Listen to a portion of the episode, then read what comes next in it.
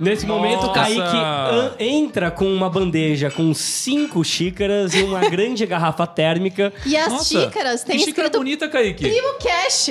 É o público do Primocast no nosso podcast. Ele fez de propósito. Ele fez de propósito.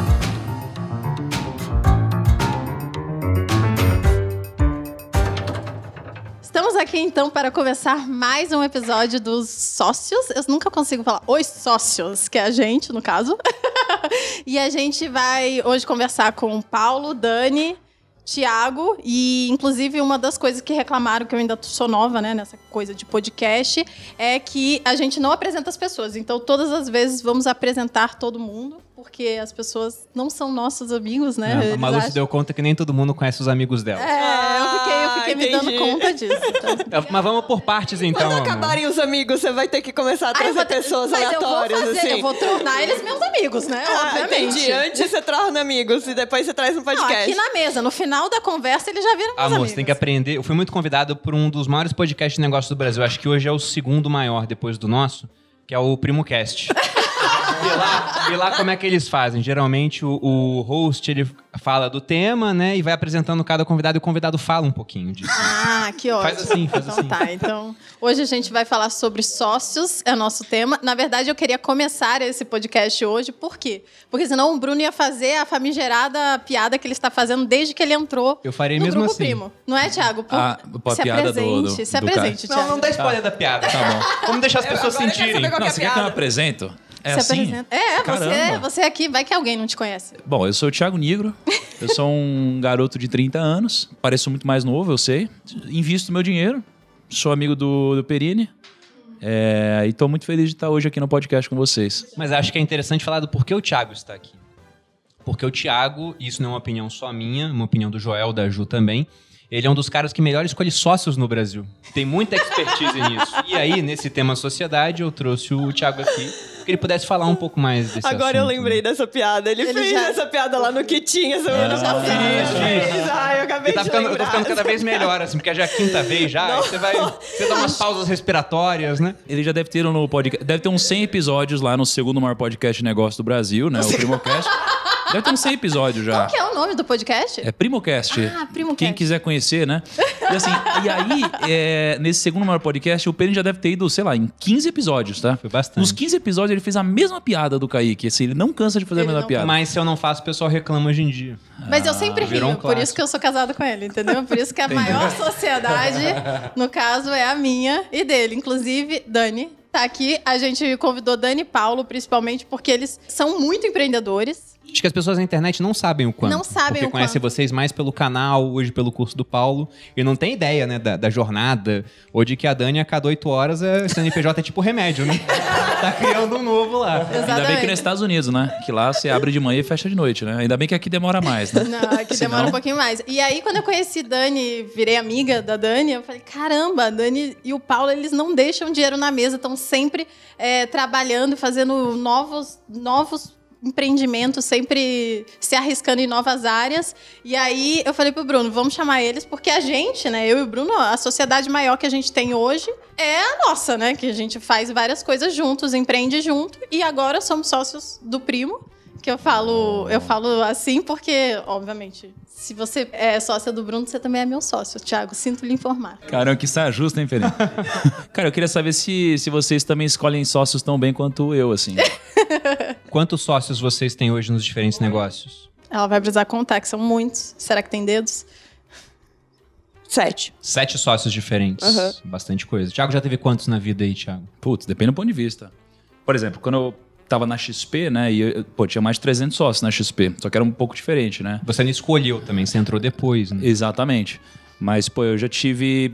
Eu tive duas fases na minha vida, né? Uma quando eu tinha um escritório de investimentos, e aí eu tinha eh, cinco sócios. Na verdade, eu tinha cinco sócios e 50 pessoas no time. Hoje a gente tem, tem seis sócios. Mas, Paulo, você não falou nada até agora, né? A Malu ficou puxando sardinha ali pra Dani o tempo todo. Na ditadura do matriarcado aqui no, no nosso podcast. Fala um pouco também desse assunto dos sócios aí. Como é que foi a experiência? Porque é a Dani que toma as decisões, é, é você, antes que a gente entre nas pautas formais? É, eu costumo dizer que um homem inteligente é o que aceita mais rápido a decisão da mulher. Eu aceito rápido as decisões da Dani. Eu não posso não rir, É Dani. me faz colocar um E à pior é que eu acho que ele não aceita nada rápido. Ele fica brigando, gritando, não sei o que. Eu sou mais tenso.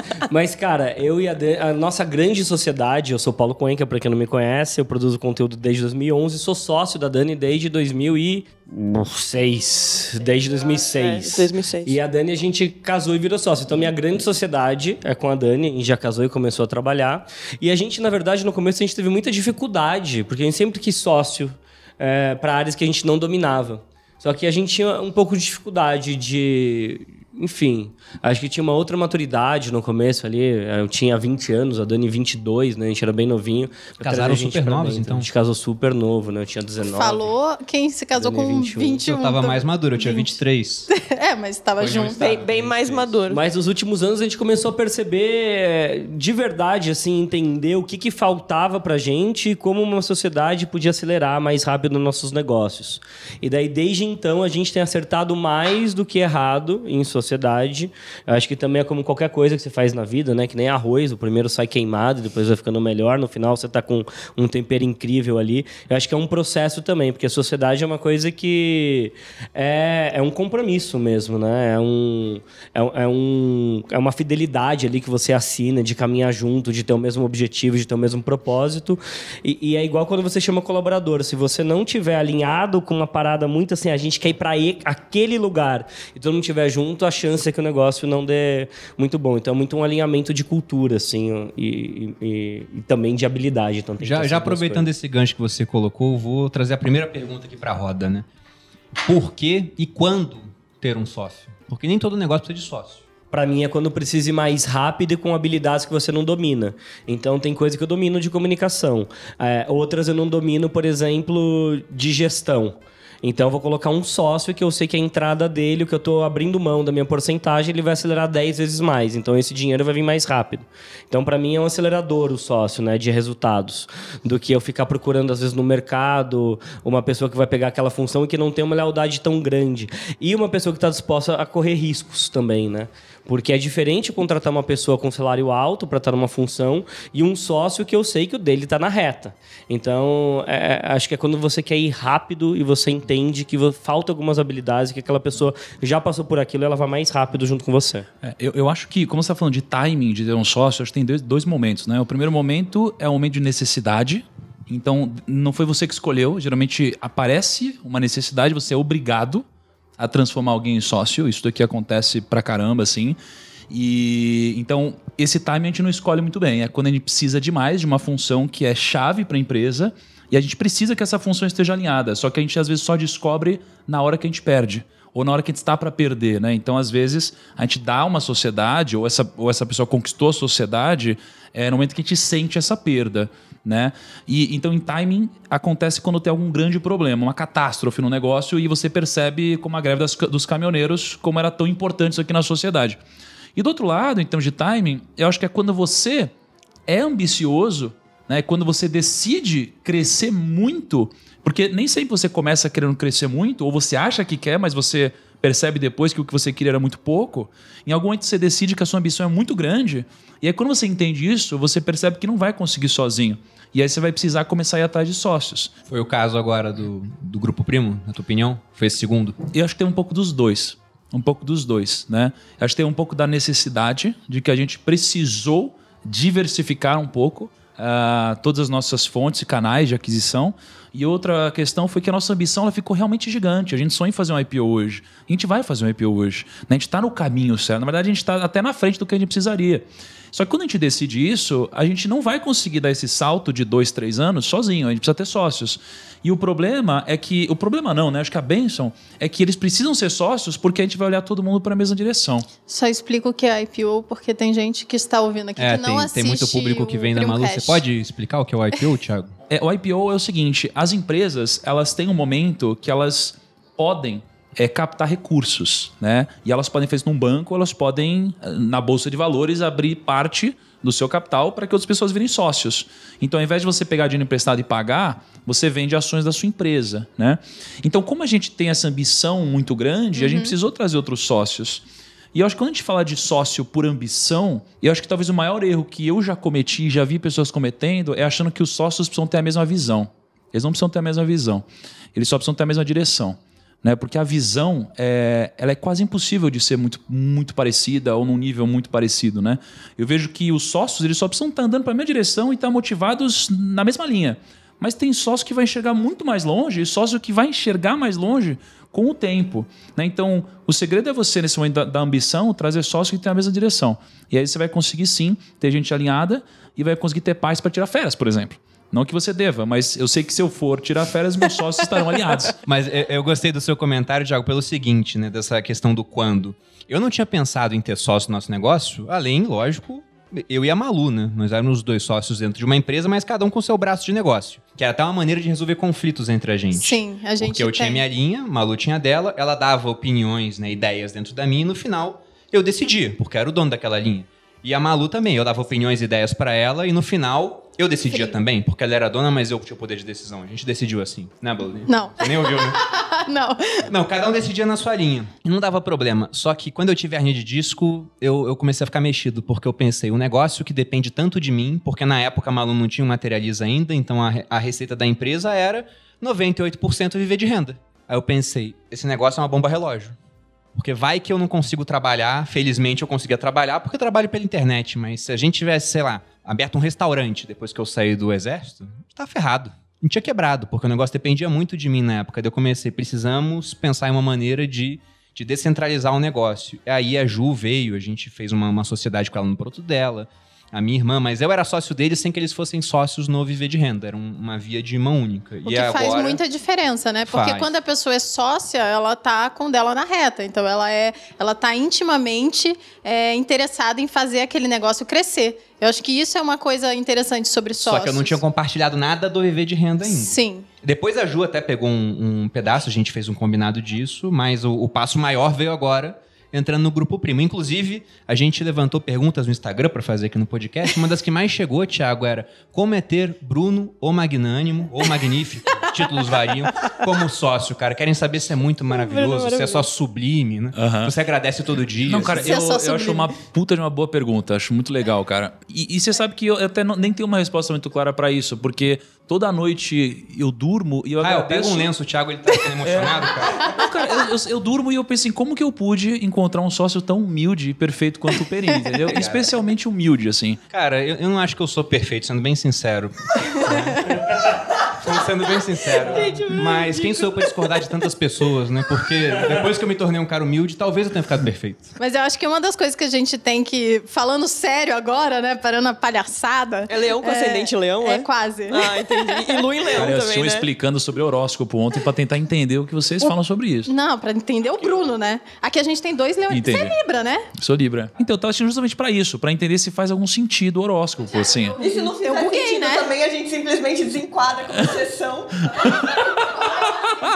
Por exemplo, ah, Thiago é um cara equilibrado. Aí vão olhar e vão ver que você é Libra. É por isso. Se você não fosse Libra, ah, ele só é equilibrado mesmo.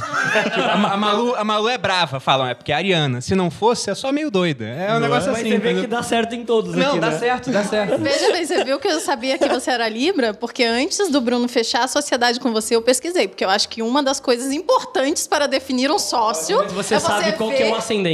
Eu não sei o ascendente. Porque Ah. no Google, eu tinha lá, né? O peso, a altura. Você tá sabendo disso, né, Thiago? Tem um site de famosos que tem tudo sobre você, cara. Sério? Vou aproveitar, eu vou aproveitar a deixa da Dani. Dani, como escolher o sócio, então? Quais características? Tipo, você vê um ascendente escorpião, já não vale mais, assim. Eu sou ascendente escorpião. Eu não sei se eu teria o Paulo de sócio, se...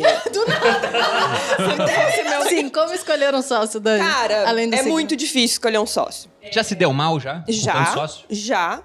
Inclusive por causa de falta de contrato. Por isso que eu tava te falando isso no início do negócio, né? A gente não pode falar quem, né? Mas a Treta. gente transferiu toda uma audiência por um boca a boca.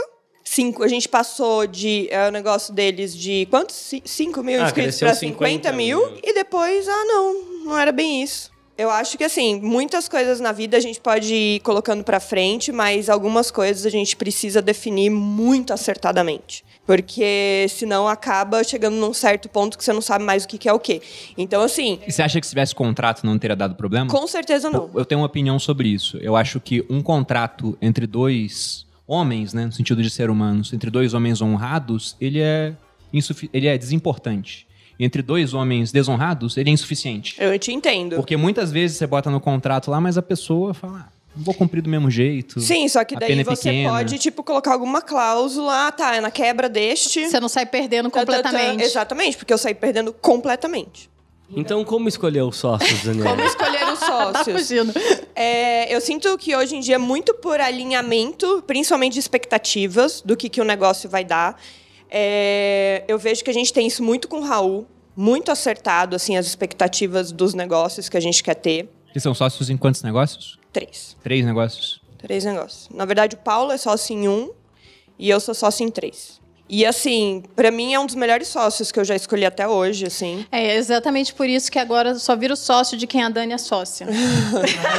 Esse é o seu Eu já- critério. é Como meu escolher um critério. sócio? Eu chego lá... A Val da, da Dani a, a primeiro. Val da Dani. Se Mas ela é sócia... Porque ela deve ter pesquisado, né? Mas vocês vão virar sócios. É. Mesmo com o mapa astral da, da Malu, sendo Ares com ascendente em Lúcifer, é isso? Amo, porque é uma Faz sentido mesmo? Eu gosto de Ares. Ares são fazedoras. É, não isso tem é medo de verdade. enfiar a mão na massa, não. Mas é mão na massa, é mão na cara. É, É um... cara, Tem isso, tem isso. Mão bem ativa, né?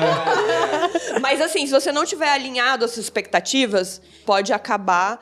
é, no final das contas, as coisas desgringolando, entendeu? E aí você tendo que, às vezes, colocar outras pessoas. Tá acontecendo isso numa das minhas empresas, para completar o trabalho de um dos sócios.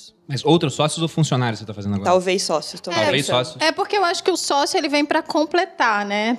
Para complementar, principalmente quando você não tem aquela habilidade e o negócio precisa daquela habilidade para poder crescer. Exato. Então, é, quando não, quando juntou, sei lá, dois, três ou quatro e ainda faltou, às vezes precisa. Quando é sócio operacional, é faca na caveira. É, É, o cara que não vai exato. tirar férias, é 16 horas de trabalho. E o problema é esse, quando a expectativa é que a pessoa vá fazer uma coisa, ela não faz 100% dessas coisas, e aí você precisa realinhar, entendeu? Então, mas a característica seria isso, então. No caso do operacional, o cara faca na caveira. Totalmente, não tem tempo ruim. Pra mim, essa capacidade de você falar, essa bucha é minha, eu resolvo, vem cá, que, que a parada é minha. Autoresponsabilidade. Só se é um cara que tem que ter autorresponsabilidade, né? Tem muita gente que erra colocando é, é, sociedade, bons funcionários, só que o cara não tem autorresponsabilidade. Exato. Então, tá bom, ele é um, ele é um ótimo cara pra chegar até aqui. A partir desse momento, ele não, não, não tem mentalidade pra risco, não tem mentalidade pra você plantar muito e colher daqui a cinco anos, sacou? Porque Às vezes a pessoa não tem estômago. é, não tem estômago. Existe uma coisa que é o tempo que você aguenta a coisa, né? Eu lembro que o o nosso primeiro negócio e a Dani foi loja, foi comércio. Eu- a gente ficou oito anos sem tirar férias, sacou? É uma coisa assim, imparável, incansável, que você não para e você tem que estar disposto a isso, né? Um não chega pro outro e fala assim, ah, eu vou me demitir. É tipo, o que, que a gente precisa fazer? Então, desde quando a gente abriu, eu lembro que a gente contava estoque. Então, ah, não temos estoquista, como que a gente conta estoque aqui? Ficava ali 12 horas contando estoque, Havaianas, Havaianas. A gente era caixa, era vendedor, era... era Isso tudo, gente, antes da- das Havaianas terem franquia, isso, né? Isso tudo tudo antes das. Havaianas terem franquia. Então, essa aí. capacidade incansável de trabalhar, acho que é um, é um grande é, é- é um grande asset de sócio e depois você vai vendo que é um cara direcionado, porque também muito trabalho sem otimização do seu trabalho também é só trabalho à toa. Daí você começa a entender, né, que você tem líderes que conseguem gerir pessoas para fazer mais e mais operacional e esse sócio vai se tornando E cada uma vez outra mais questão estratégico. também é caixa, né? Porque às vezes um dos sócios tem mais caixa do que outros. É, tem uma coisa que a Dani falou sobre, putz, é difícil escolher sócio, né? E tipo, eu acho que sabe onde tá a dificuldade? Tá em você encontrar um sócio. Mas, geralmente, é, eu entendo que os sócios, eles não se encontram assim. Eles, eles já estão ao seu redor. Assim, comigo, pelo menos, sempre que apareceu algum sócio, ele já estava orbitando de alguma forma ao meu redor, né? Então, pra mim, pô, é difícil escolher sócio? Eu acho que é muito fácil escolher sócio. O difícil é você perceber as pessoas que estão ao seu redor que já são seus sócios e você nem sabia. É, mas isso, Ti, porque você tá com um monte de gente empreendedora ao seu redor. Isso Construir tem um uma, ecossistema, é, você né, digamos está assim. dentro de um ecossistema já próspero em É, relação tem muita a gente isso. que não tem essa E tem muita rede, gente é. que não tem essa rede. Total. Tipo, se a gente fosse ver no nosso ambiente an- anterior ao que a gente vive hoje, Até quando eu perguntei, eu pensei em características psicológicas. Assim, ah, eu quero um cara disciplinado, eu quero um cara que não queira levar todo o mérito pra ele. quais são as características? Pra mim, a principal, tá? E, tudo que eu já vi que deu certo e errado em termos de sociedade tem a ver com ego. Tudo. Então, assim, é, a regra número um pra mim é o sócio não pode ter o mesmo grau de ego que você. Então, assim, se você não tiver ego e o outro também não tiver, zero, zero, eu acho que é muito difícil dar certo. Porque alguém precisa ter um grau maior de ego do que os outros. Porque sempre tem a hora que um tem que aparecer. Sempre tem a hora que um vai ser mais vaidoso. Não dá pra ser os dois, porque os conflitos vão ser violentíssimos. É vocalista de banda, né? É vocalista de banda, só dá pra ter um, né? Um é a primeira voz, outro é o segundo, né? Não dá pra Exatamente. competir um com o outro. Pensa no casal. Todo casal geralmente tem alguém que é mais pra frente, mais puxa e o outro meio que vai na onda, assim, né? É, na empresa geralmente tem isso daqui também. E não é, não é uma hierarquia diferenciada, mas é assim, às vezes até o que tem menos ego é mais sócio, ou tem mais dinheiro e tudo, mas senão isso daqui vai dar problema lá na frente. Eu já vi muitos problemas acontecer com capa de revista, com quem leva o mérito pelo quê, né? E, e eu acho que uma das características do sócio é, e a regra que eu pego pra mim é que o funcionário ele soma, né? E o sócio ele multiplica. Então assim, o, o- o funcionário ele, ele só soma. Quando ele começa a multiplicar, aí você precisa se perguntar: esse cara está multiplicando resultado? Sim. Esse cara ele está motivado? Sim. Ele tem que ser seu sócio. Né? Então, para mim, esse é o momento. Então, qual que é a característica de resultado, não psicológica ainda? É resultado de multiplicar. Porque se ele multiplica, ele é um líder. Se ele for um chefe, ele não pode ser seu sócio, porque ele vai quebrar sua engrenagem, não vai te dar escala no negócio. Né? Então, acho que isso é muito importante. Agora, tudo que vocês falaram são verdades que, porra, todo mundo vai concordar. É disciplina, fazer pra caramba. Eu acho que isso é incrível, né? E o sócio precisa liderar. Um sócio mão na massa, eu acho que depende um pouco do estágio do negócio. Se o negócio está muito, inicia muito inicial, a gente precisa de sócio mão na massa. No futuro, a gente não pode ter sócio mão na massa. Porque o sócio mão na massa, ele Mais impede a escala. estratégico. Estratégico, ele né? estratégico. Mas é claro que depende do- das fases, dos momentos do negócio, né? Mas eu gostei do que você falou de sócio orbitando em volta. É, eu ia até falar da, da frase do John Rockefeller. Do Rockefeller? É, porque é uma frase que o Bruno sempre repete, eu gosto, né? Que a amizade criadas nos negócios são melhores do que negócios criados na amizade. E aqui, né, no caso, Não, foi o todos nosso caso, nós, total. é, a gente se conheceu nos negócios, conheceu, né? E aí depois viramos sócios, né? Então, depois a gente e depois a gente virou amigos. Então, acho que veio nessa nessa coisa. Agora É, foi negócios, amizade, A- amizade. e aí veio a sociedade Exato, é, a gente fez negócios antes, depois amizade e depois a gente virou sócios. E o que você falou tem todo sentido porque eu lembro quando eu comecei a dar um spoiler de que alguma coisa ia acontecer. Já tinha conversado no finalzinho do ano, né? Vamos virar sócio, mas não tinha falado pra ninguém ainda. E aí comecei a falar, não vou mais pros Estados Unidos, vou ficar no Brasil. O pessoal, é, por que, que não vai mais? Eu falei, vou ficar aqui pra resolver o problema do equity, né? Pra descentralizar a empresa. Aí o pessoal começou a mandar na caixinha, vai virar sócio do Negro, vai virar sócio do Primo. Então quando eu falei Gente, que a galera é vidente, é isso? É, porque eles viram que fazia É sentido. já a gente já se talvez óbvio, assim, sabe? Fazia sentido. A gente já se conhecia há três anos, já, já tinha gravado um monte de coisa junto. Já tinha feito as 15 mesmas piadas. Exato. Exato. Thiago já, Ele comple- riu 15 Thiago já completa as minhas frases, pô, entendeu? Eu já completava as frases, Perinho.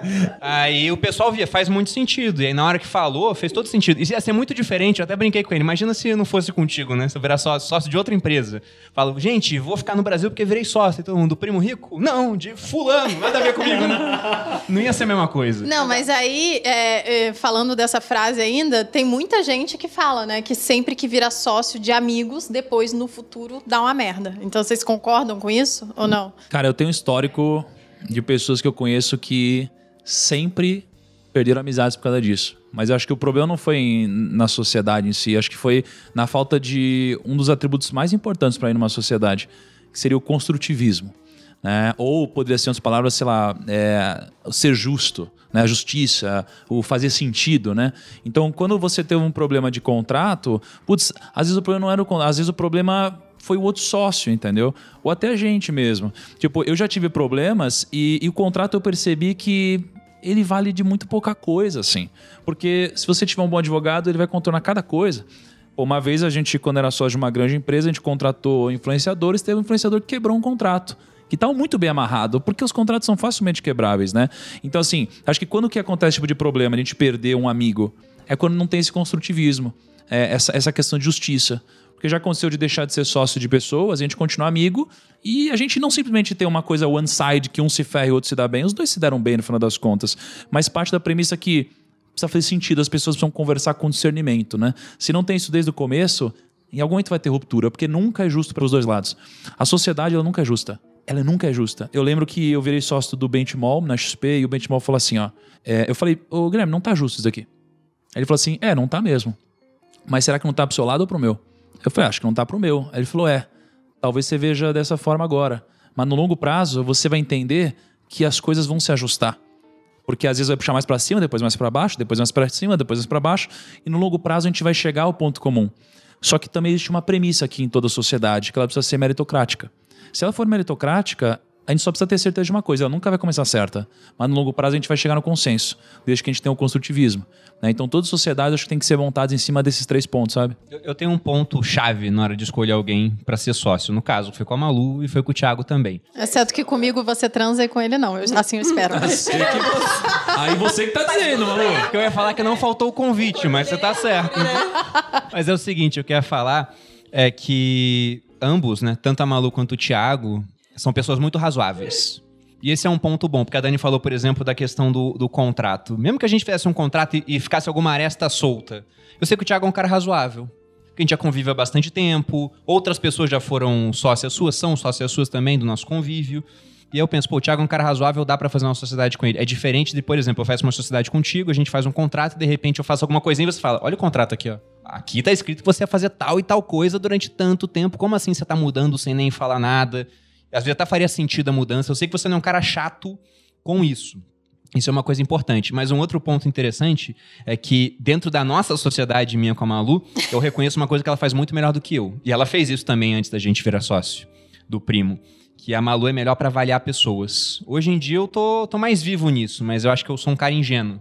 Eu vou muito na onda dos outros. Então, sempre que a gente ia fazer qualquer negócio, eu sempre analisava o negócio e a Malu analisava as pessoas envolvidas no negócio. E se ela falasse pra mim, você não vai entrar porque eu não gostei de fulano, eu não entrava. Porque nas vezes que eu entrei, eu me dei Você mal. se ferrou. É, mas aí isso é uma coisa que eu não consigo ensinar, porque eu olho pra pessoa e aí eu vejo. Na verdade, eu acompanho a pessoa por um tempo, olho, né? E tem um negócio de energia também. Aí é as bruxarias doidas aí.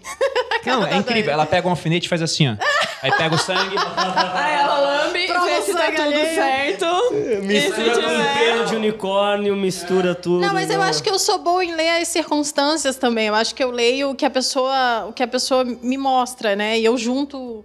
Eu sou ariana e colérica. Eu lembro das coisas que a pessoa me falou por muito tempo. Então, não é que eu vou jogar aquilo na cara dela. Eu já evoluí, não faço mais isso. Já fiz também. Eu mudei semana passada.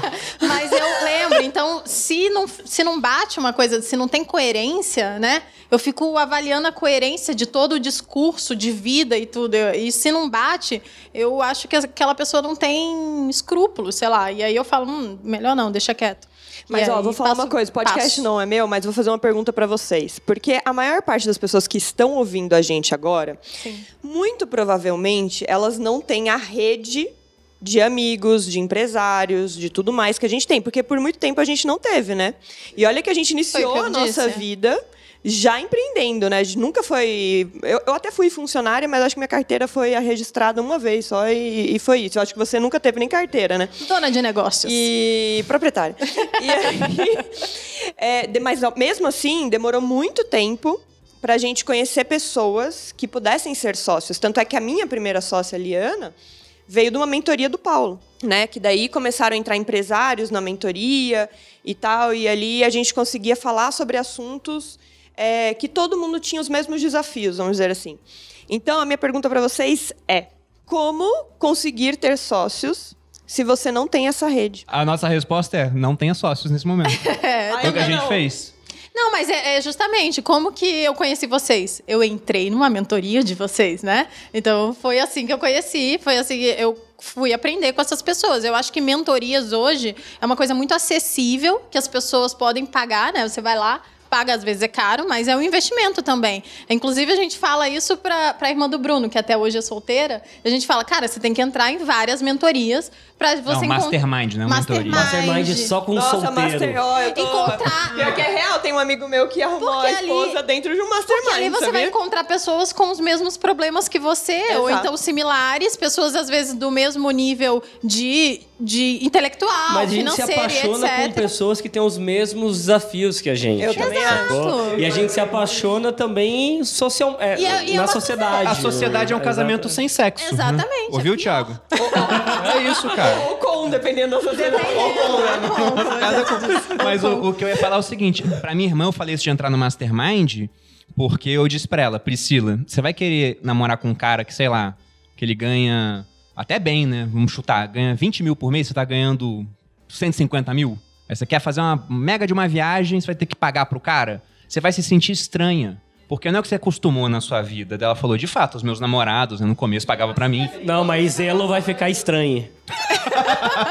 Ontem eu tava falando com a Cecília Barreto, é mais do que isso. Porque às vezes se a pessoa tem um trabalho muito diferente do seu, por exemplo... isso. Não entende Se, também. ele, se você é empreendedora e ele é, sei lá, funcionário público, ele vai chegar em casa num determinado horário e ele vai falar, amor, vem pra cama, sabe? Vamos ver o negócio e tal. Então, assim, é muito difícil que aquela pessoa te coloque. Tipo, tudo bem você ir lá e fazer mais, você ir lá e fazer mais Ah, o horas, sexo sabe? tem que ser muito bom.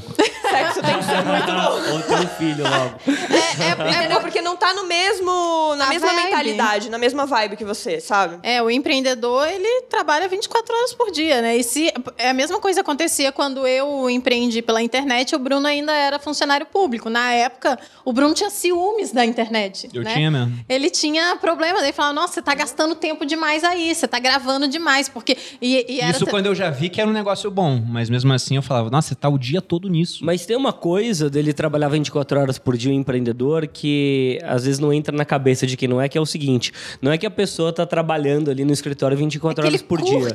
também, Mas né? também os almoços, os jantares, as reuniões. Tudo é trabalho. As pessoas estão falando de trabalho. É muito difícil uma pessoa que está trabalhando ali no dia a dia em algo que ela não gosta, ou que ela tá fazendo ali porque ela precisa, ela chegar num churrasco, né, de família e falar assim: "Cara, eu tô fazendo muito cartão da CIA para quem passa ali. Deixa eu explicar qual que é o meu projeto para conseguir mais clientes em cartão da CIA". A pessoa ali, ela tá pegando o cadastro da galera da CIA porque ela precisa estar ali agora, talvez para dar um próximo salto na vida. Aquilo ali é momentâneo, ela não está apaixonada por aquilo. E normalmente o empreendedor é apaixonado pelo desafio que ele quer resolver. E daí é muito normal. O meu tempo livre não é tempo livre, eu tô falando com pessoas sobre negócios. Não, a real mesmo é que a gente É? tá no banheiro pensando qual que é o próximo passo. É sempre É, assim. exatamente. Tanto é que a nossa holding- holding chama The Best, The Best. que é o banheiro, porque a gente fica no banheiro Desde conversando. as seis da manhã pensando em soluções. E soluciona. Soluciona. Eu tô ficando com uma fotografia mental aqui dessa cena, É assim. real. É, não pensa muito não. Pensa muito, mas é real. Tem- a- a Malu citou o Rockefeller. Tem um, um documentário feito pelo History Channel que ele conta a história dos grandes industriais americanos, né? Fala do Rockefeller, fala do Vanderbilt, que era o cara das estradas de ferro. O Rockefeller era o cara do petróleo. Pra quem tá ouvindo e não sabe, ele foi acusado de ser monopolista, né? Com a Standard Oil. Ele dominou 85% do mercado de querosene para iluminação. Foi o homem mais rico da história da humanidade, segundo a Forbes, atualizando pela inflação. O Thiago aí vai discordar, porque vai falar que foi Salomão, né? Mas ele foi riquíssimo e ele ficou muito mal visto. Tanto que quando falam mal do Bill Gates, quando o pessoal falava que ele era um monopolista com a Microsoft, diziam que ele queria ser Thomas Edison, mas na verdade era John Rockefeller que ele era um monopolista, né? E o Rockefeller, quando foram mostrar ele no documentário, é incrível como o tempo todo parece que ele sabia que ia dar certo, a imagem dele, né? Tá o tempo todo olhando pro horizonte, assim, sabe? Com o olhar perdido no horizonte, as coisas estão dando errado, ele bota a mão no bolso, respira. Mas depois ele deu a volta por cima. É o tempo todo assim. Aí eu fiquei com essa cena da Dani no banheiro sentada. É olhando sempre no assim, horizonte. sempre no banheiro sentado. Cagando olhando pro horizonte. Cagando. Entendi. Mas voltando sobre essa questão de sócio, a gente falou do, do que é uma característica interessante, né? Na verdade, algumas. O que, que seria um, um claro que não numa sociedade? Porque tem um livro chamado Essencialismo que eu gosto. é, o autor é Greg McCowan, acho que é o nome. E lá ele fala que ou as respostas são sim ou claro que não. Não tem um negócio assim, você não tá na dúvida. Se estiver na dúvida, é claro que não. O que, que seria algo para cortar de uma sociedade de vez? Acho que o Thiago falou primeiro, né? Ego demais. Seria um- uma Eu coisa acho que que, não é ego disse. demais o que ele falou. Eu peguei o que ele falou um- que é, é muito bom, que é o que diferença, deu. né? É você não aceitar a diferença de egos. Porque Entendi. também é muito É difícil verdade, faz sentido. você cobrar ego pequeno de pessoas que querem fazer grandes feitos. É verdade. É um grande erro, né? Quem faz grandes feitos, né, tem normalmente tem o ego nas alturas. Então eu acho que é mais saber qual que é o seu lugar. Ó, vendo todas as minhas sociedades aqui, tô pensando que o que tá dando problema é o... Onde tá dando problema é a falta de ego. Falta de ego. Claro que não, então seria falta de ambição, talvez. Talvez. Talvez. Eu acho que não é ego, eu acho que é falta de ambição. Porque quando a gente está falando de sociedade, a gente está falando de empreendedorismo, né? A pessoa vai estar empreendendo. E aí a pessoa tem que ter um tipo de ambição, ela tem que saber que ela quer crescer. E se ela não quer, ah, o que, que ela vai somar ali? Grandes objetivos, sabe? Cara, você tem que ter um negócio muito grande pra você querer. Aí, óbvio, você vai dividindo em metinhas muito menores ali, que você vai chegando, vai ficando feliz conforme você chega nelas e tal. Mas, assim, se você não tiver aquele que é absurdo. Bom, eu, eu levei dois amigos meus a quererem ser bilionários, né, Bruno? É verdade. Nós, nós. Só quero dizer isso, que Em não tinham noite. isso, né? Numa na viagem cabeça. de férias, vamos deixar bem Né? claro. Eles não tinham Isso é isso, em mente. Foi nesse ano novo agora. A gente É. tava conversando e a gente falando, a gente quer ser bilionário, Paulo e a Dani, a gente quer ser bilionário. E o Marcos Marques tava lá e falou: pra que bilhão, gente? Não tem precisa. necessidade. Não é isso, não? Mas eu já falei isso também. Eu falei, pô, o que, que eu posso fazer com Eu um bilhão que eu não possa fazer com algumas dezenas de milhões? Porque se você pensar assim, já me perguntaram, o que, você vai fazer de diferente quando for bilionário? Eu falei, ah, a casa talvez mude um pouco, mas não tanta coisa. Até porque eu posso alugar a casa, que vale muito, nem pagar uma fração do valor. Viagem de férias, a mesma coisa, com um bilhão, algumas dezenas de milhões, né? Só que a questão é que esse dinheiro não vai estar no banco. O dinheiro é empresa, né? Eu quero criar uma empresa, a gente tá junto por causa disso, que valha bilhões. Então, virar bilionário é só uma consequência de criar um, um baita de um negócio. Pra dar emprego pra um monte de gente. Isso, um monte de sabe, emprego. ajudar milhões de famílias. Criar valor pra criar caramba. valor pro mercado, sabe? Melhorar o seu país. Então, assim, são mil coisas que você faz quando você se torna um bilionário. Inclusive, eu adoro seus posts quando você fala sobre o Zuckerberg, sobre o Jeff Bezos. Porque, cara, é muito real. A pessoa tá lá eh, com ele como um alvo, sendo que ele melhorou toda uma cadeia, sabe? Sendo que hoje, sei lá, você paga música no Spotify. Tipo, quanto que é? Nem sei quanto que é, Malu. Você pagou esses dias, né? Acho Você que é falou. R$19,90, É eu não sei. R$19,90. E há 20 anos, R$19,90 era um CD, com 15 músicas. Era, às vezes era R$39,90 um CD. E você ficava, caramba, não posso comprar isso, era um E só. você vê, né, Dani, Entendeu? em anos de inflação crescente, ou seja, era pro preço do CD tá mais alto, o Spotify foi e levou a música lá pra baixo em termos de Netflix, preço. né? Olha como eles distribuíram filmes pra E quem todo criou mundo. ficou bilionário sabe? por conta Exato. Então, assim, pô, não é porque o cara virou bilionário ou a empresa virou bilionária que a vida dos outros não está melhor por causa disso. Muito pelo contrário, a vida dos outros está melhor por causa disso, em tese porque ele virou bilionário. E vice-versa. Mas eu descobri aqui o meu porquê não. Tava pensando. Vai lá. É gente com mimimi. Eu não suporto. Nossa, também não. tem. O porquê não é o cara que não tem alta responsabilidade, autorresponsabilidade e não acredita na meritocracia pra fazer negócio. A culpa é do vento, é do governo, é do outro empresário, é da inflação, é de não sei o quê. Aí eu não. Ah, pra mim não vai dar. Tem uma reflexão interessante sobre isso. Vocês estão falando sobre ser bilionário e tal. Eu também quero ser bilionário, né? Que bom, Thiago. Que, né, A gente fica feliz por você. E só que qual que é o ponto? Tem, tem duas coisas que eu queria adicionar aqui. Primeiro, eu acho que ser bilionário não deve ser tão bom assim. Tem um lado, tem um lado claro, né, que não deve ser tão bom assim. Por quê? Quando a gente pega a audiência, né? Pega a audiência. Todos aqui somos relevantes publicamente. Quando a gente está começando, cara, a gente tem um apoio muito incrível da nossa audiência. É uma coisa muito bonita, te inspira, todo mundo te parabeniza e tudo mais. Quando você rompe uma barreira, começa a aparecer uma galera que incomoda. Quando você rompe outra barreira, fudeu. Assim, fudeu. Assim, bota um drone na sua casa passando, os caras tentam te, te comprar com um monte de coisa, te sacanear, te, assim, acompanha a sua vida num nível que não dá pra entender. Vem Coloca um site com seu peso, altura e horóscopo. não, vem, vem coisa, cara, vem ódio que não dá pra justificar. Então, assim, parece que são provações. E eu acho que com dinheiro tem um pouco disso, assim. Pô, você vai chegar num, num patrimônio bem razoável, 100 milhões, 200 milhões, você já pode ver tudo, de fato, né? Tanto é que os bilionários, geralmente, eles falam que, cara, não muda nada na nossa vida, né? Até o, o dono da Oracle, esqueci o nome dele, Larry Ellison, uma vez perguntaram pra ele: dinheiro traz felicidade? Ele falou, cara, até o quarto bilhão. Depois já não faz mais diferença. Eu tô no segundo, não posso confirmar ainda. Então, assim, por isso que eu acho que, cara, em termos da grana, é claro que eu quero e tal, mas aí já, no, no meu caso, pelo menos, não é mais pela grana, grana, porque assim, a grana a gente já tem, todos nós já temos a grana que a gente quer, assim, que a gente precisaria, digamos assim. Então, mais do que isso, vai ser massa, só que não pela grana, pela consequência de ter feito uma parada muito louca, né? Uma vez eu vi o Warren Buffett falando, na verdade, pessoas falando dele, que pra ele a grana é meio que um contador de gols, assim. É como se você estivesse, pô, goleando outro time, então pra ele é um, é um, é um, um ponteiro, assim, né? E é meio que um jogo que ele tá jogando, só que você tá fazendo bem pra galera, tá criando riqueza, um monte de gente tá empregado, tá ganhando dinheiro, outras famílias estão sendo sustentadas. Então, sobre o bilhão, eu enxergo um pouco dessa forma. Porque se for parar a pensar. Eu acho que nem, o- nem o bilhão isso aí, sabia? Acho que isso aí é o número de seguidores, cara. Porque tem gente que não, tem, não tá nem próximo de ficar milionário, mas o cara é gigante na internet e tem toda essa parte negativa. Exato. É, eu acho que é tem, tem uma mesmo, frase né? do Phil Knight. Eu acho que tem é a o- ver com ser o- famoso, na real. Isso. Porque tem muito bilionário que não é famoso. Exato. Aí o cara não tem essa parte ruim. Acho que isso tem a ver com a exposição. Tem uma frase do Phil Knight, que é o criador da Nike, que ele colocou no livro dele, né? A Marca da Vitória. Ele fala que todo homem tem um alvo em suas costas. E quanto mais esse homem cresce, maior o alvo se torna. Então, o cara que cresceu muito, né? Como ele ficou muito conhecido, vai ter muita gente que vai gostar dele e vai ter um monte de gente que vai odiar ele só porque ele cresceu. Agora, assim, se a gente fosse pegar a nossa empresa hoje, se ela fosse listada em bolsa, a gente já seria todo mundo ou bilionário ou, ou quase bilionário no nosso negócio. Só é uma questão de a gente abrir capital, porque a gente já, já é. Só que às vezes não tem esse, esse filtro, né? Agora, o que para mim é um não é, é, é sobreposição de tarefas no D mais um. Né? Então, assim, o que eu quero dizer com isso? Você não, não adianta você trazer um sócio para fazer uma coisa que você faz. Você vai fazer uma coisa que você faz? É não, porque não vai criar valor. Aí não multiplica, né? Só que não no D0, no D1. Ou seja, é sobreposição no futuro. Porque todos estão construindo um negócio. E no futuro isso daqui vai começar a mudar um pouco de estrutura. Então quando você tem sobreposição no D1, aí não, não tem sentido. Porque se começar hoje no D1, vai, vai ter uma ruptura, entendeu? Então, para mim, o não é, é sobreposição de tarefas no D1. Né? Isso D1 aqui- seria dia 1. O D1 é na visão de futuro. É, D mais Uma um. visão de futuro. No futuro. Porque você, Sobreposição no futuro. porque você pode entrar com, a mes- com tarefas diferentes, mas se no começo você precisa dessa, que no futuro essas tarefas se sobrepõem, a pessoa não era necessária. Você precisava era de um funcionário, não de um sócio.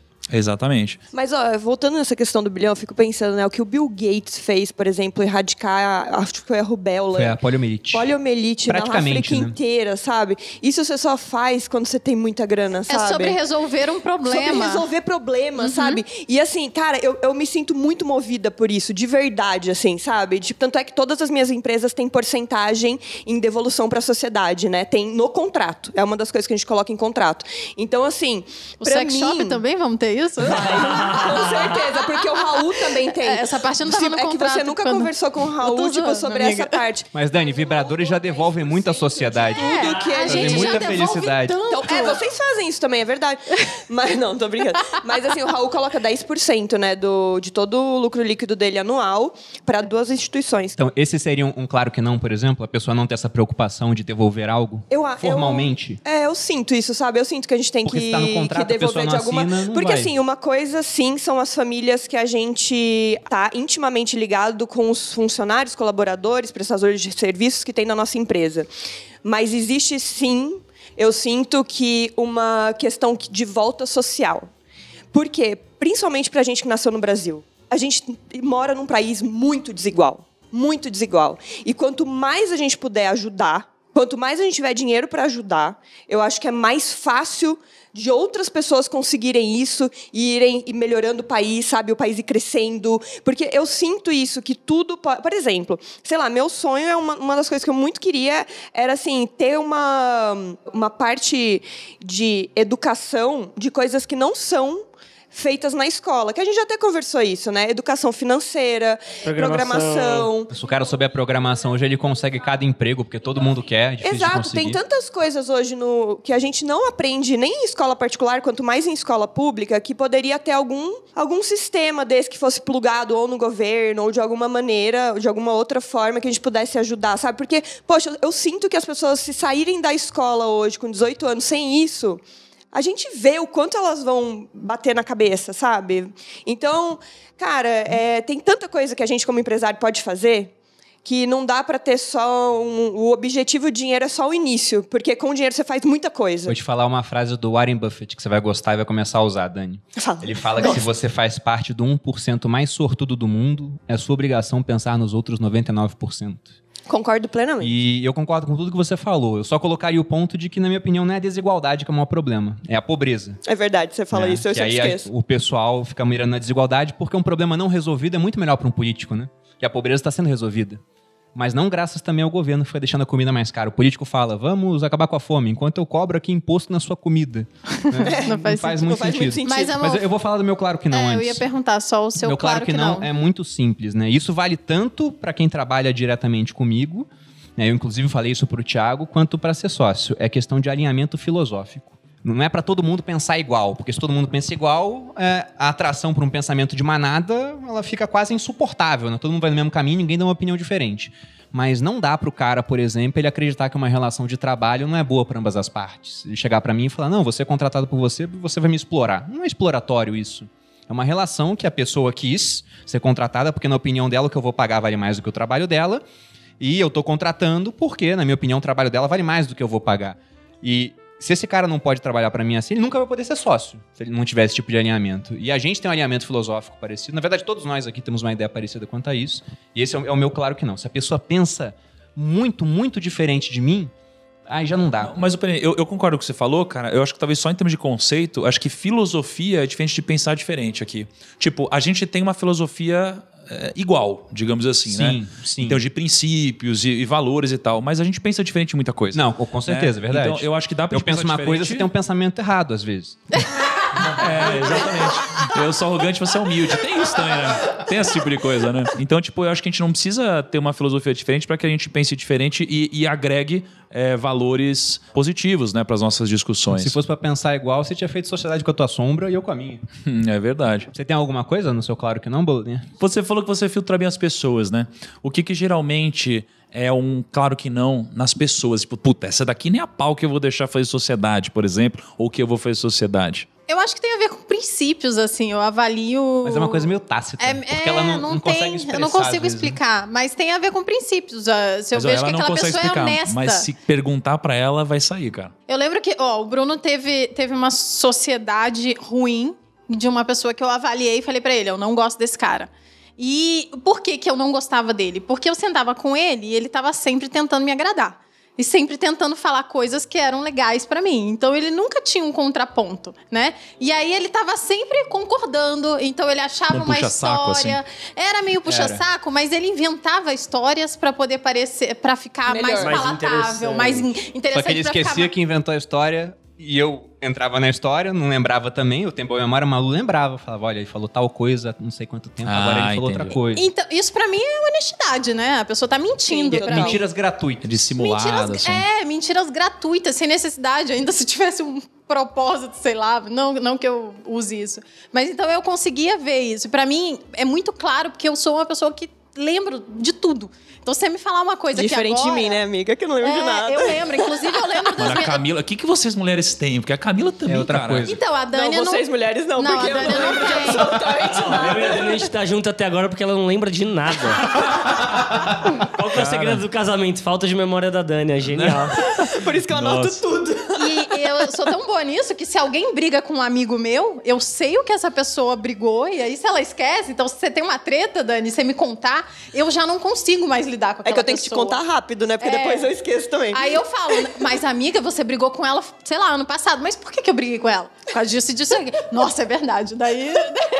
Aí eu já- Mas eu não sou uma pessoa rancorosa, não é sobre rancor, é sobre perceber o que aquela. É sobre os valores mesmo, sobre ter valores parecidos com os meus. Mas eu acho que é honestidade. Vamos dizer, a pessoa tem que ser honesta. Honesta. Se ela Legal. não for, se ela não tiver isso É. como o princípio básico da vida dela, é um claro que não pra mim. Legal. Pô, sabe que todos os meus sócios que não deram certo, a K falou antes que não ia dar certo, cara. Com o tempo eu fui passando a, a ouvir mais e ser convencido, assim, de que de fato esse tácito dela é, funciona. Ela sabe como funciona ou não? Ela só tem uma impressão. Não, ela, ela é igual que a Malu acabou de falar. Fala, cara, deixa eu explicar, mas assim, eu, eu sinto, eu olho pra ela e eu sei que ela não sei o que lá, eu sei que ele não sei o que lá.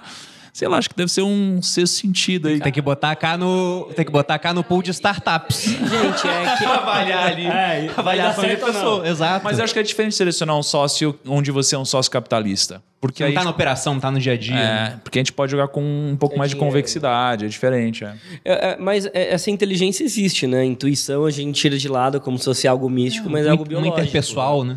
O, Nossa, o existe bicho, o mamífero, ele sabe quando o perigo tá vindo, né? Então, a gente tem alguns conhecimentos que a gente só não tá mais conectado, mas que estão no nosso corpo e tem gente que consegue acessar isso mais ou menos. Eu até citei o livro aqui, eu vou falar um pouco desse conceito. É do Malcolm Gladwell, pra variar. Eu descobri que eu sou 50% Malcolm Gladwell, 50% Sêneca. Se esses caras não existissem, E eu não tava nem pouquinho aqui. de Tim Ferriss, ou não? Um pouquinho de time, 1% vagabundo. Falta um meio por cento ali. Mas o, o Malcolm Gladwell no Blink, ele tem um exemplo que é genial, na minha opinião, que ele fala sobre essas decisões tomadas num piscar de olhos.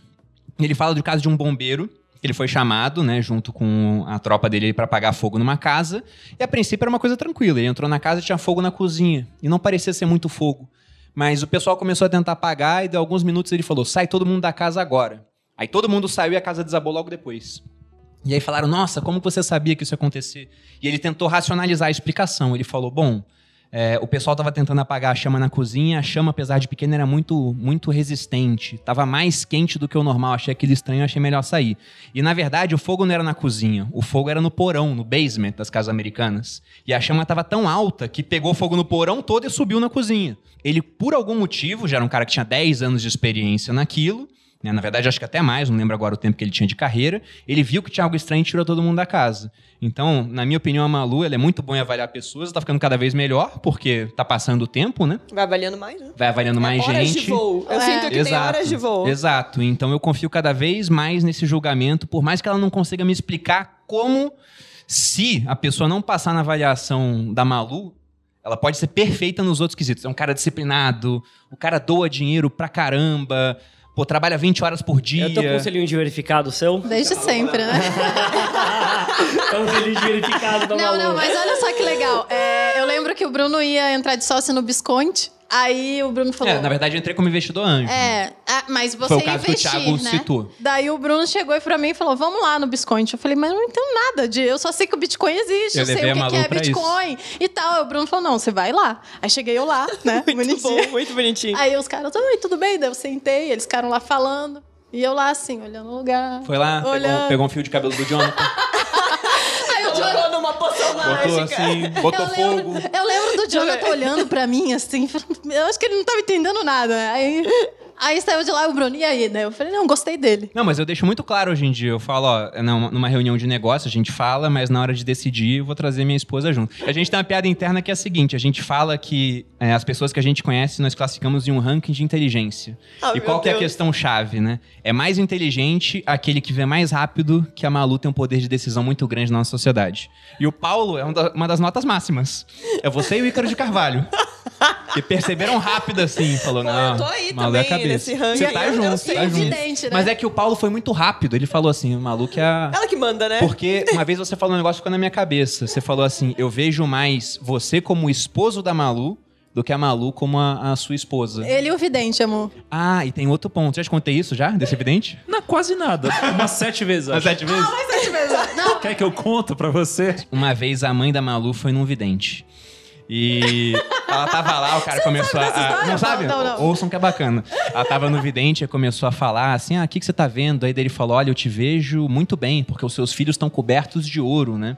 Seu filho tá bem, sua filha, então, nem se fala. Ela falou: ah, porque meu genro é muito bom com finanças. na época, tava no início do... Não, nem tinha começado. Não tinha nada. a gente nem tava na Eu era internet, militar, foi, ela tipo- tava na faculdade. É. Ela falou: meu genro é muito bom com finanças. E o vidente falou: olha, seu genro é um cara muito bom, mas a estrela é sua filha.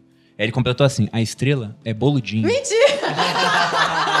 Nem tinha um apelido na época, né? Mas eu brinco disso. Mas depois disso aí, muita coisa aconteceu. né? Foi, muita água rolou debaixo Talvez eu dessa vi a previsão do vidente e falei: vamos arriscar. Arrisca Pode ter sido viés de confirmação, né? Não, Não. sei. Você está aqui no, no canal do Bruno Perini, o liberal místico. Olha, somos todos co- condenados a liberais místicos. Não, o pior de tudo, o pior dessa história toda é que, é que o Bruno não sabia disso, porque eu não contei pra ele. Eu não a minha sabia. Foi muito tempo depois. A minha mãe me contou, e aí depois de uns seis anos, foi isso mesmo, uns seis anos, aí eu contei pro Bruno. Não, uma vez a minha mãe foi num vidente, daí minha mãe pegou a carta, mostrou pro Bruno. O cara escreveu lá e tá escrito lá. Esse cara não tá no Brasil mais, sabia? Pô, eu já ia pedir endereço, telefone. Um Esse não tá americano no levou ele pros Estados Unidos, o cara virou, tipo, o vidente pessoal do cara. Algum bilionário malvadão Eu quero isso. chegar nesse ponto de vida, guru Mas, mas pessoal. é, Thiago, é real, cara. Um, um tal de Jeff levou ele pros Estados Unidos. Jeff B alguma coisa, cara. Não lembro agora, não. Eu queria descrever que, pra quem não está assistindo, né, tá só ouvindo a gente, a cara do Thiago está impagável. Ele não, ele não tá acreditando. Ele não tá acreditando que ele entrou nesta sociedade, inclusive. Então, ele tá repensando o que, que é um não com certeza. Caralho, Liberar um místico Até triste, ele falou, não, não é possível. Mas a, mas a última pergunta que eu queria fazer aqui no podcast é: nós falamos de sociedade até agora, puxamos a sardinha um pouco para a questão do, do casamento, que não deixa de ser uma sociedade, talvez até a mais importante da vida. Mas no final o Thiago levantou uma bola boa, né? Para investir em um negócio como apenas um, um capitalista, entrando como investidor anjo, por exemplo, os critérios seriam diferentes. Porém, é tão diferente assim? Será que não é até mais importante a avaliação do sócio? Porque se eu entrar numa sociedade ruim, os dois trabalhando, eu ainda posso salvar a sociedade.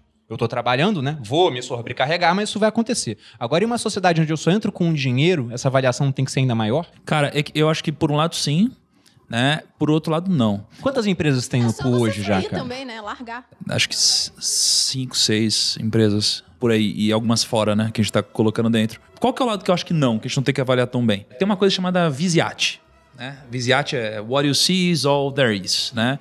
Então, basicamente transformaram em, em- em verbo hoje, né? Então, qual que é a ideia? A ideia de um negócio é que quanto maior o seu Visiate, mais você consegue eh, ter informação e melhor são as suas tomadas de decisão. Quando você tem vários sócios e esses sócios eles têm mente aberta, você consegue aumentar e expandir seu visiate. Então, num negócio, escolher os sócios corretos vai te ajudar a expandir seu visiate. Por quê? Porque acho que parte de ser um bom sócio é você ser um cara gente boa ou uma mulher gente boa. Quando a pessoa é gente boa, a pessoa vai te permitir dar opinião, expressar opinião, né? Não guardar a sua opinião só pra você. Você não vai ficar, tipo, numa reunião puto, você falar, não vou falar porra nenhuma também, os caras vão sempre falar a mesma coisa de sempre. Você não vai fazer isso, né? Então, o sócio gente boa, ele permite com que isso aconteça. Né? E isso daqui vai fazer a empresa tomar melhores decisões. Quando você vai ser um sócio capitalista, é, é importante, por vários atributos dele como pessoa, como sócio. Mas ele ser um sócio gente boa é menos importante do que se ele fosse trabalhar todos os dias com você. Porque aí ser gente boa ou não é um filtro seu e pessoal, não geral. Ele é gente boa pra alguém, mas talvez não pra você. Então uma parte do não é essa, ele não precisa ser gente boa pra você. Ele só precisa fazer o negócio andar e não fazer cagada com o dinheiro. Agora, sob a ótica de analisá-lo, aí eu acho que aí sim, um contrato, igual a Dani tinha falado, o contrato é muito importante. Porque você não tá no dia a dia para poder desenvolver um relacionamento com ele. Você precisa ter uma blindagem de contrato, minimamente, né? E quando você é o capitalista colocando dinheiro? É, Eu tô sob a ótica de eu ser um capitalista. Ah, você tipo, ser o contratos capitalista. muito bem firmados, KPIs muito bem firmados, visão estratégica muito bem criada, mas eu não tenho a exigência de ele ser o mais gente boa do mundo. Quando é pra ser meu sócio, pô, eu e a gente tá junto todo dia, cara. Assim, se não for gente boa, Você tá do É lado ainda. né? Caraca, tipo, imagina minha vida. Pô, uma das coisas mais legais de ter na minha vida hoje é que eu posso ser eu mesmo, mano. Eu tô de chinelo aqui gravando, tô feliz, o nosso escritório, sabe? Eu acordo, eu sou assim com a K, almoço assim, de noite faço live assim. Eu sou esse cara. Então imagina no meu dia eu ter um sócio que eu não me dou bem, mano. Precisa ser uma coisa leve, sabe? Que não dá treta. Você não ficar precisar se provando pra pessoa. É, exato. Pô, a gente já teve bastante história, entendeu? Não precisamos mais passar por essa. Tamo leve. Agora, só os capitalistas, não. Aí você não, não precisa ter muito isso. Vocês têm algum negócio onde são apenas ali pessoas aportando capital? Nenhum. Todos têm convivência, É então. porque a Dani é muito mão na Eu massa. sou muito controladora, né? Ela era pra ter- entrar em um assim. É, Ela eu, foi eu acabei insistindo. de colocar dinheiro em um e o Raul falou pra mim: Não, aqui você não vai ver nada. Daí a gente discutiu, bateu boca, não sei o que, eu vou ver sim. Inclusive na Eu viagem sei- de férias. Foi na eu viagem, né? Eu olhei e Inclusive, falei assim... isso, tipo, a gente tretou legal, assim, Eles têm né? uma capacidade maravilhosa de tretar e, e continuar A mesma amigo. coisa, a gente tava jogando imaginação do nada. É, pra mim, o Raul é Não, meu porque eu irmão, já- tá ligado? Eu amo o Raul. Tipo, cara, assim, eu brigo, brigo, brigo, brigo, brigo. Ele ouve, grita, grita, grita, grita. Até que a gente chega no que eu quero desde o início. Ô, Dani, deixa eu fazer uma pergunta. Você falou que vocês têm sete sociedades, né? Não, eu tenho sete sócios, mas não são sete empresas. É porque tem empresa Ah, que tem tá. dois sócios. Então. Quantas empresas vocês têm? Quatro. E elas são diferentes uma da outra em termos de Bem segmento? diferentes, bem É. diferentes. O que, que você acha sobre, por exemplo, ter várias empresas diferentes, com sócios diferentes, em que você atua, em que você ativa, que não seja só ser capitalista? Sabe, sabe o que eu penso quando tem esse monte de sociedade? Só Aquilo das vias de consegue. acesso, né? Quanto de gente fala com você todo dia? Deve ser um monte de gente. Nossa, é muita gente. Todos eles eu tô como marketing. Eu decido mais o marketing. É óbvio que as pessoas vão me perguntar de outras questões da empresa, mas eu decido o marketing. É uma função Entendi. a mesma para quase Pra todas. todas. Entendi. Entendi. Porque a gente teve, há um tempo atrás, né, começou a vir uma churrada de bons negócios pra gente, né? E aí a gente falou, cara, a gente tá perdendo um pouco o foco, né? Só que eu percebi isso em um momento importante, né? Teve um, um mentor, um amigo. É, a gente tava com vários negócios bons, tipo negócio pra, puta, isso daqui vai sair 200 milhões de reais, vai ser não sei quanto e tal, que pra mim é incrível. Aí chegou esse cara e falou assim: puta, Thiago, mas é pequeno, né? Eu falei, como pequeno? Ele falou, ah, pequeno, porque se você juntasse todos os seus esforços em um único lugar, isso aqui poderia ficar muito maior. Aí eu falei, puta, verdade. Aí eu comecei a funilar tudo pra uma única direção, né? E isso aqui mudou um pouco o meu jeito de pensar. E, e aí, quando a gente começou a expandir aqui, a gente começou a ter problemas de muitas vias de acesso, né? A gente percebeu que o problema de gestão que a gente sofreu no Prima, acho que foi o maior problema que a gente sofreu nos últimos meses recentes, foi gestão. Porque a gente tinha cinco pessoas em agosto, a gente foi para 50 pessoas agora, vai fechar o ano com 200 pessoas. Então, imagina, quando a gente tem muitas vias de acesso aos poucos líderes que existem hoje, Começa a ficar gargalo. você precisa aumentar os líderes e diminuir as vias de acesso, né? E quando você tem faz mais negócios, dia, né? Todo tempo fica mais chegando. difícil, né, de gerenciar. Então, isso daí foi uma coisa minha, né, pelo menos, que eu comecei a pensar, puta, é melhor a gente abrir uma vezes de negócios que sejam bons, mas que não se encaixem aqui, para que eu possa usar minha energia em algo que seja uma linha reta, uma direção escalável, né? E que possa e que tenha um tamanho de mercado que permita ter um negócio de 50 bilhões, de 100 bilhões, entendeu? Ao invés de vários pequenininhos, que aí diferente de ser sócio capitalista de vários, né? É o foco mesmo. O foco, é. Agora, tem só uma história interessante de sócio, cara, que eu queria contar aqui. Eu nunca contei essa história. Talvez pra você já tenha contado, mas Olha nunca só, publicamente. gente, é. aqui. Furo de reportagem. Furo de reportagem. Não, essa é muito interessante essa história, cara. Hoje, algumas pessoas me conhecem, né? Thiago Nigro, não sei o que lá, mas antigamente ninguém me conhecia. Pouca gente, Thiago. É, anti... Não, antigamente ninguém me conhecia, pô. né? Só que eu sempre tive uma ambição muito grande. E aí eu tinha um escritório de investimentos, e aí eu tinha alguns sócios, né? Éramos em cinco sócios. Eu aprendi um problema também da sociedade, que é quando você tem muitos sócios e eles são iguais, né? Porque nunca tem ninguém para dividir a bola. Isso é ruim. Por quê? Porque pensa numa sala de aula. Os alunos, eles não necessariamente vão estar certos, mas eles se juntam e motim contra o professor. É, é democracia a história disso. Sabe? Outro Então, podcast, amor. Sabe, será que é negócio de democracia? Ou será que é. Enfim, não, não vou entrar nisso agora, mas o que, que acontecia? A gente tinha cinco pessoas, tá? Eu era o que tinha a maior carteira de investimentos, o que tinha a maior receita. Mas você não decidia. E eu falava, cara, tá desigual, tá desproporcional, a gente precisa mexer, mas ninguém queria, porque, é claro, era só bom pra mim, né? O que aconteceu é que quando você não tem essa razoabilidade, né? Você acaba expelindo os melhores talentos. Eu saí do negócio na época, montei outro escritório. Mas nesse meio termo, eu tinha esse problema. Temos cinco pessoas, como que a gente faz pra resolver isso? E a gente foi até o Benchmall, na época. Só que assim, na época que o Benchmall não sabia nem meu nome, nem, cara, nada. E a XP Era pequena, né? a XP devia ter, acho que 100 milhões de lucro, no máximo. No máximo 100 milhões de lucro. E aí, eu cheguei lá e falei, pô, Benchimol. Aí ele passou uma hora com a gente e no final eu falei, cara, e vem cá. Posso ser seu sócio? Adoro, adoro. Mas, cara, eu era um menino de, eu vou dizer, talvez uns 22 anos de idade, 23 anos no máximo, assim, e com pouca representatividade de resultado. Falei, posso ser seu sócio? Do nada. Na frente de todo mundo ali do meu time, né? E aí ele falou, aí ele deu risada, ele deu risada, ele começou a dar risada, e ele falou, porra, garoto, ele chama de garoto. Pô, garoto. Ele lembrava disso ou não? Eu não, não, não cheguei a contar pra ele dessa história ainda de novo. Talvez vocês cortarem, ele vai saber. E aí ele falou, pô, garoto, é o seguinte, acho difícil, hein? Acho Acho difícil. Mas ó, você quer ser meu sócio? Então você vai ter que me incomodar muito, viu? Tchau. E me deu tchau assim. Eu falei, caraca. Mano, eu dormi com essa sete anos, cara. Sete anos eu dormi com essa, cara. E a gente virou sócio. Ainda não cheguei pra ele e falei, é, te incomodei muito, viu? Ele nem lembra que era Mas você, né? aconteceu. Então, o que, que é o aprendizado também que eu vejo aqui? É o mesmo aprendizado de promoção na empresa. É, a gente acha, a gente tem a ilusão que quando a gente merecer, alguém vai chegar e falar, você tá promovido. Né? E não vai. É, você precisa ir atrás, você precisa pedir. Pedir, ser um pidão. Só que com argumento e embasamento, né? Então, se eu não tivesse ido atrás disso, não teria acontecido. Tá? Então, se você quer ser promovido, às vezes você já tem o resultado, mas é cômodo pro outro lado não pegar e te promover, ou porque às vezes o foco dele tem outras coisas, então você precisa ir atrás e puxar, né? Então, você precisa lembrar. Se você merece, você precisa cobrar. Porque é justo. E se o líder for justo, ele vai fazer isso acontecer porque ele entende que, que é justo. Se não for justo, é melhor talvez você repensar se faz sentido estar nesse lugar. Porque talvez não tenha futuro.